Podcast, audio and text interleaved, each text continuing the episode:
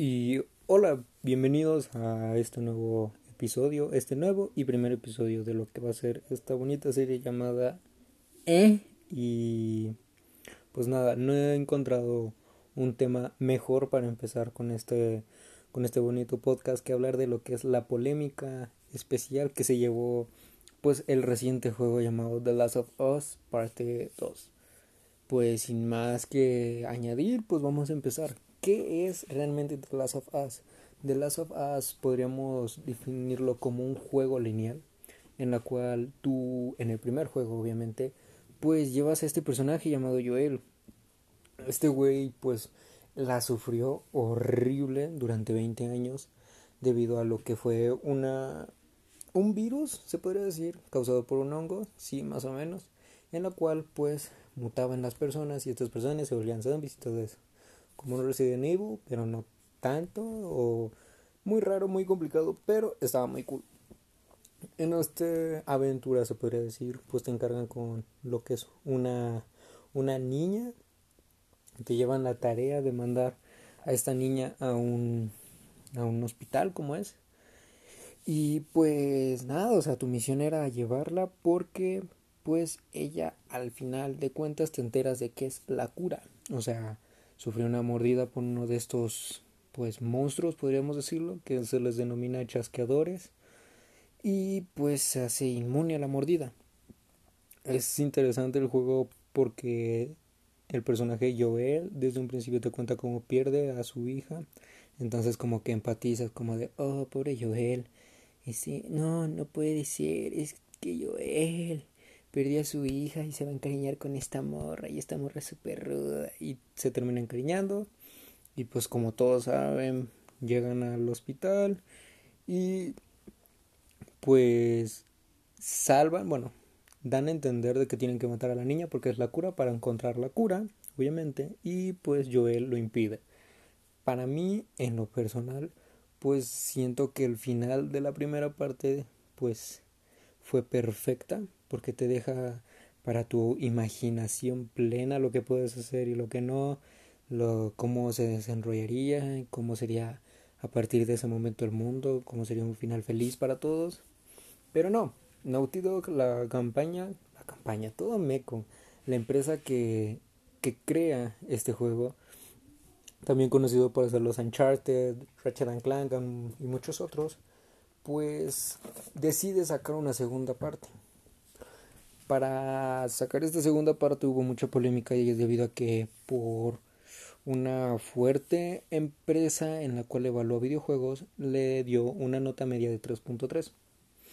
¿Por qué 3.3 realmente? Tras ver el juego, tras ver la, la jugabilidad, tras ver el rendimiento, tras ver lo visual, la historia en concreto, no siento que sería un juego de 3.3, pero sin embargo, pues tiene muchas mecánicas del 2013, tiene muchas este tiene es muy muy largo, dura como 23 horas más o menos, un poco más, un poco menos, no sabría decirlos bien.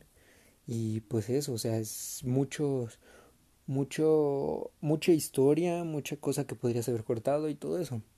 Pero esa no fue la polémica. La polémica realmente fue, y creo que es el uso de, de la diversidad que se le está dando actualmente a lo que son las los videojuegos, las campañas y todo eso. Eso y aparte, pues, spoiler time, eh, Joel muere. Entonces, pues, como que la gente se altera, se friquea, dice, no, pues, es que, ¿cómo es que puedes, puedes matar a un personaje tan emblemático, un personaje que empatizas con él desde el primer juego? Y pues como que a final de cuentas es muy muy básico el decir el que pues no sabes antes del juego según la historia cómo fue Joel porque aparece 20 años después cuando se encuentra esa niña. No sabes si Tommy su hermano se lo se lo replantea muy bien a Joel que cuando estuvo con él pues la pasó bastante mal y que no lo quiere regresar a ver y y pues las discusiones que tuvieron en el primer juego, si es que vieron el primer juego, si no, pues no se quieren gastar, pues hay muchísimos canales que ya subieron el, primer juego en español o en inglés como ustedes gusten. Ahora sí que es de su elección.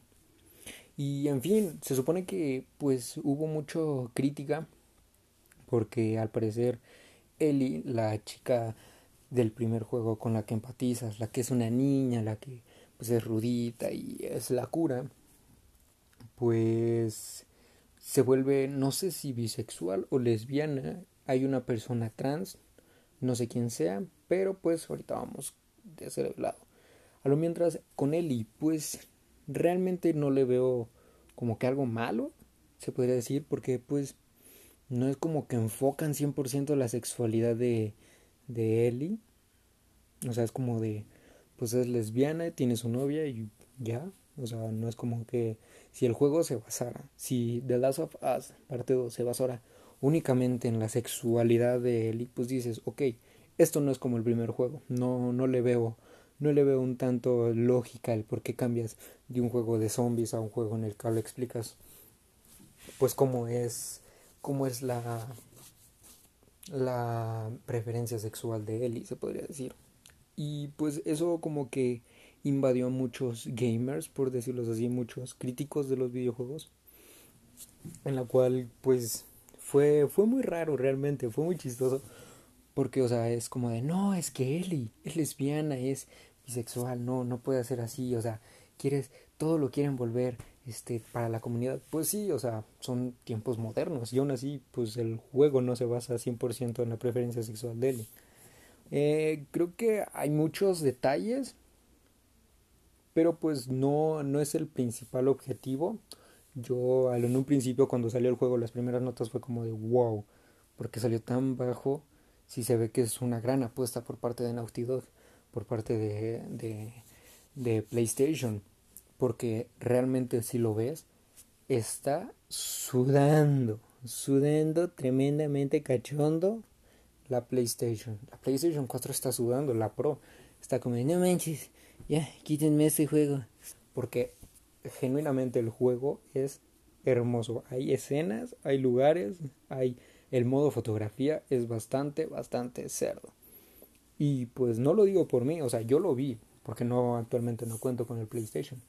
Pero los juegos, las reseñas y todo eso se ve y es hermoso y corre a 30 FPS, me parece. Entonces es como que la gran apuesta o el gran el gran como que cómo decirle, como decirle a la gente, "Hey, vean cómo está The Last of Us, corre hermoso en una PlayStation 4." que pues ya lleva sus añitos, entonces ya le estás pidiendo los límites. De hecho, estás limitando el juego para que renda a la PlayStation 4. Para que la PlayStation 5 lo puedas jugar a 60 cuadros, lo puedas jugar en 4K si te apetece. O sea, es un juegazo visualmente. Sus cosas malas que le consideraría, pues podría ser su jugabilidad que sigue siendo muy del 2013. O sea, sí, agregaste lo de esquivar, lo de pues más armas, se podría decir, y todo eso. Pero pues yo no le veo como que tanta lógica, es como de... Es como en Gears, que año tras año se volvieron a repetir la misma jugabilidad desde el primero, que es disparas y coberturas, igual, pero en modo zombies y con humanos. Eso a mi parecer pues es como de... Pues ya reinvéntate, hijo. O sea, Crash Bandicoot salió hace muchísimo tiempo y ahorita pues se quiere reinventar, aunque es la misma jugabilidad, Ratchet and Clank quiere hacer lo mismo. Y pues eso es como que también otro problema. Supongo que la parte de la sexualidad es lo mínimo. Ah, se me olvidaba, el juego es larguísimo. O sea, yo lo había dicho en un principio que el juego es muy largo, pero es muy, muy, muy largo. O sea, si lo van a jugar, tengan paciencia, porque se divide por días el juego. Voy a soltar muchos spoilers, lo siento, pero se divide por días. Son, me parece que tres días con Ellie y tres días con Abby, el segundo personaje. Ahorita vamos a tocar ese punto de Abby, porque hay un chanchullo que pues perfectamente se pudo relacionar con eso y está muy chido. Pero bueno, continuamos.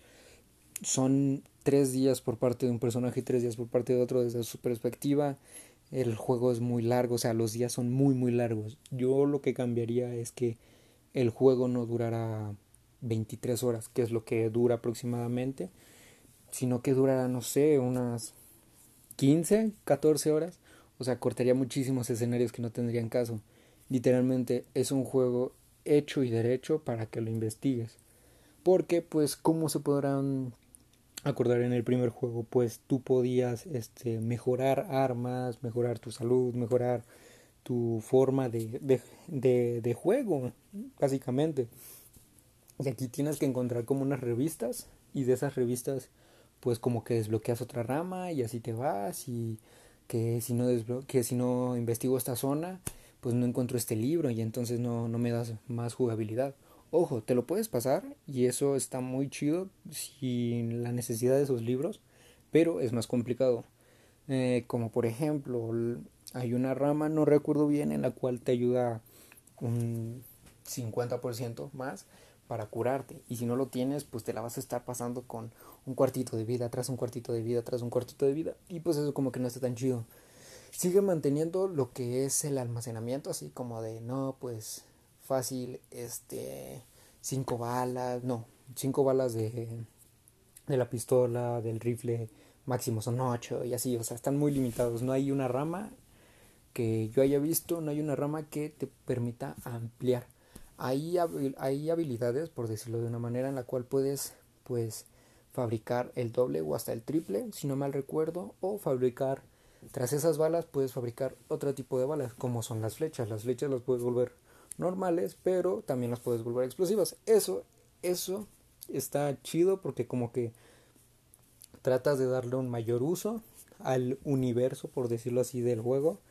Y pues para la jugabilidad, pues eso es. El juego es muy sangriento.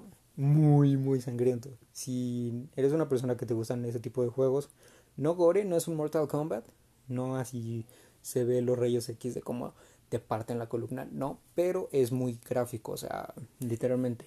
Si estás con la escopeta y le disparas a un chasqueador, que es uno de los malos, pues uno de los zombies más que nada, pues se ve literalmente cómo salen volando las entrañas. Y eso para mí es muy chido. Pero por ejemplo, para mis familiares, pues como que no fue como de wow, mucha sangre y eso no está muy chido.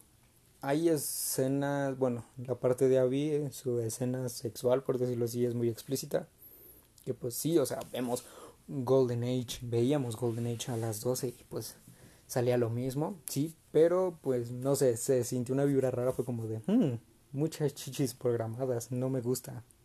Pero pues al final pues te está dando a entender de que no es un juego para niños, obviamente.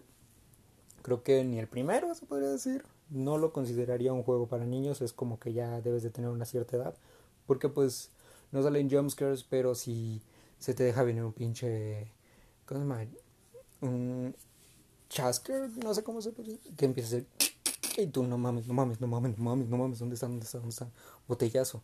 La habilidad con Abby de golpear y esquivar es una puta salvajada. Eso es una chingonería. Recuerdo que muy bien se había dicho en, en las presentaciones del juego más que nada que se iba a dar a cabo el hecho de que pues influía el hecho de que tú matabas a una persona de que no es que influye si tú si está un grupo y matas a dos eso como que influye como que los bajas de rango y cosas así realmente no pasa absolutamente nada. O sea, tú puedes matar a los cinco y nadie se va a dar cuenta. Es como de, no manches, aquí había mucha gente y eso. Y pues nada más. Y ok, vamos con la parte de. La parte de Abby es como que el nuevo personaje, la segunda parte, la segunda cara que se le da. ¿Por qué surge Abby? Ok, spoiler time.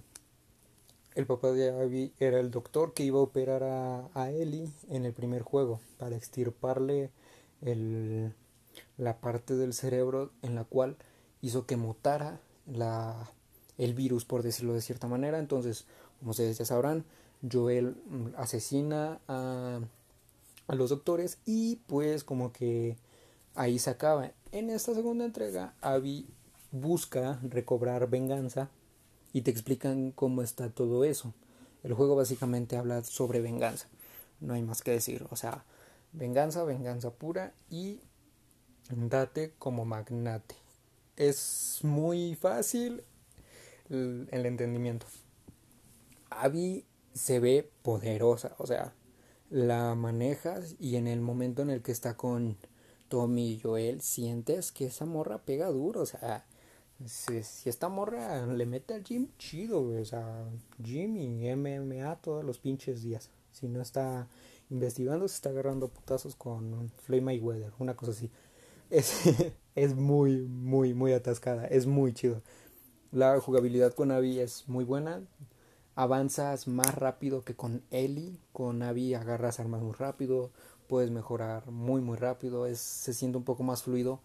Lástima que eh, pues ya lo ocupes en la segunda parte en la que ya estás un poco más cansado de estar jugando y es como de, pues, qué flojero, o sea, ¿qué te puedo decir? No hay de otra. Y para mí, jugablemente se ve muy atractivo. Y siento que Naughty Dog apostó por, por, por darle este giro, por meter a otros personajes, por no enfocarse 100% en lo que es Abby Joel. Pero pues a final de cuentas empatizas más y pues si empatizas más con la gente, pues la propia empresa va a decir, pues metamos a Abby Joel y let's make a party, ¿sabes? Y pues creo que eso fue lo que no les funcionó porque eso hizo que alargaran el proyecto a veintitantas horas que se me hace realmente muy exagerado, pero pues te da para jugar. Eh, pues Abby se siente, es poderosa, pertenece a la parte de, de Wolves, los lobos, que están en contra de los Scars en Seattle. Todo esto ocurre en Estados Unidos, obviamente, porque pues Estados Unidos quiere y pues no hay no hay vacunas, hay provida, entonces pues dijeron, ¿sabes qué? A la chingada vamos a meter aquí nuestro virus. Pero sí, y se siente... Es un juego totalmente distinto al que pudieron haber hecho con Abby y con, con Abby y su padre y que buscara venganza y así. Pudieron haber hecho un juego totalmente distinto, pero pues marketing. Y pues vamos a meter a, a él y a Joel y flashback y y cositas tristes y todo eso. A final de cuentas podría decir que el juego en sí es un buen juego, no merece para nada un 3.3.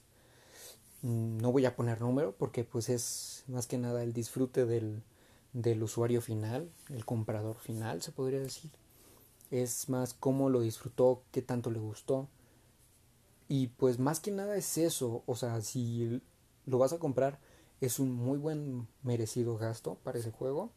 Y si no, pues date la oportunidad de verlo, aunque sea, no sé, las tres primeras horas, porque la primera hora es muy básica, o sea, la primera hora se va muy rápido. A las tres horitas ya dices, ok, este juego ya me gustó, entonces podré intentarlo, o si no, pues vete la serie, o sea, no pasa nada. Apoya, apoya a los views de muchos youtubers. Mm, ¿Qué más podríamos agregar? El juego en sí es muy explícito en todos los sentidos. Eh, no hace mucho énfasis en la sexualidad de nadie, realmente. O sea, fue una completa estupidez eso. Eh, la muerte de Joel duele, duele mucho porque es como de, güey, le salvaste la vida y la forma en la que mueres, pues, ni pedo. Ellie la sentí, no sentí que Ellie en el final haya sido Ellie, fue más como o sea, sí, estoy hablando por, una, por un personaje programado, pero pues si lo tomas como, como es, pues no, no diría que es realmente así. O sea, el personaje como él y como te lo muestran, como te enseñan que se ha forjado como persona, no es, no es lo que parece y al final es como de, sí, vamos a romperle su madre y así. O sea, mm, no, esa parte la vi muy innecesaria. De hecho, hay una parte, creo que en las últimas dos horas, en las que dices, ok, tras tanto tiempo de, de estar jugando, creo que ya va a acabar mocos. Otro escenario en el cual tienes que luchar. Y mocos, y mocos, y mocos, y mocos. Así te pasa como unas 5 o 7 veces. Se los juro. Y pues, básicamente es eso. El juego es bueno. El juego se verá mejor en la futura generación. Que ya pues falta muy poco para que salga. Y pues nada. Yo diría que más que nada es mi punto de vista el que les estoy dando. Es como que pequeños trocitos, pequeños escupitajos y es muy interesante. ¿Se los recomiendo? Sí. Tienes PlayStation 5 en un futuro. Tienes PlayStation 5 y te quieres dar el gusto si no lo has jugado, también. Lo más seguro es que saquen el pack con el The Last of Us 1 y los DLCs que tiene con Ellie, de cómo los que recibió la mordida y tal vez, no sé, un próximo DLC que vaya a salir, no sé, depende de cómo sea la actitud de los fans. Sí, te lo aseguro. Y pues es una gran apuesta para, para el juego, para la empresa, para todos. O sea, es muy, muy buen juego. No merece un 3.3 ni tampoco se merece un 10. No le pondré número, se los dejaré a criterio de ustedes. Y pues nada, creo que hasta aquí llegó mi punto. Creo que como primer episodio es muy bueno. Espero lo hayan gustado. Espero y, y sigamos al pendiente. Y seguiremos porque trataré de hacer un podcast seguido. A lo mejor mi meta o mi límite o lo que me estoy proponiendo, quiero proponerme para este nuevo proyecto es hacer un podcast tres veces a la semana, tres veces al día, ya le iba a decir, ¿eh? ¿Qué pedo? Pero no, tres veces a la semana, tocando temas muy puñetas. Probablemente el próximo podcast que toquemos va a ser lo de Kanye West. El tiempo va a ser muy variado, van a ser podcasts que digas, ok, para cotorrear no, no podcast de unas horas como los grandes de la cotorriza, los grandes de leyendas legendarias, entre otros. Este de Marte de baile inclusive, pero pues sí. Entonces, pues nada, creo que este es un buen cierre para el primer episodio de este bonito podcast y espero les haya gustado. Mm, no sé, sigo probando la, la app y quiero ver sus opiniones, es que me las pueden dar, sus retroalimentaciones y poco más. Espero les haya gustado. Espero se la estén pasando bonito y espero no estén tristes esta cuarentena. Nos vemos. Besitos en el Cine Esquinas. Adiós.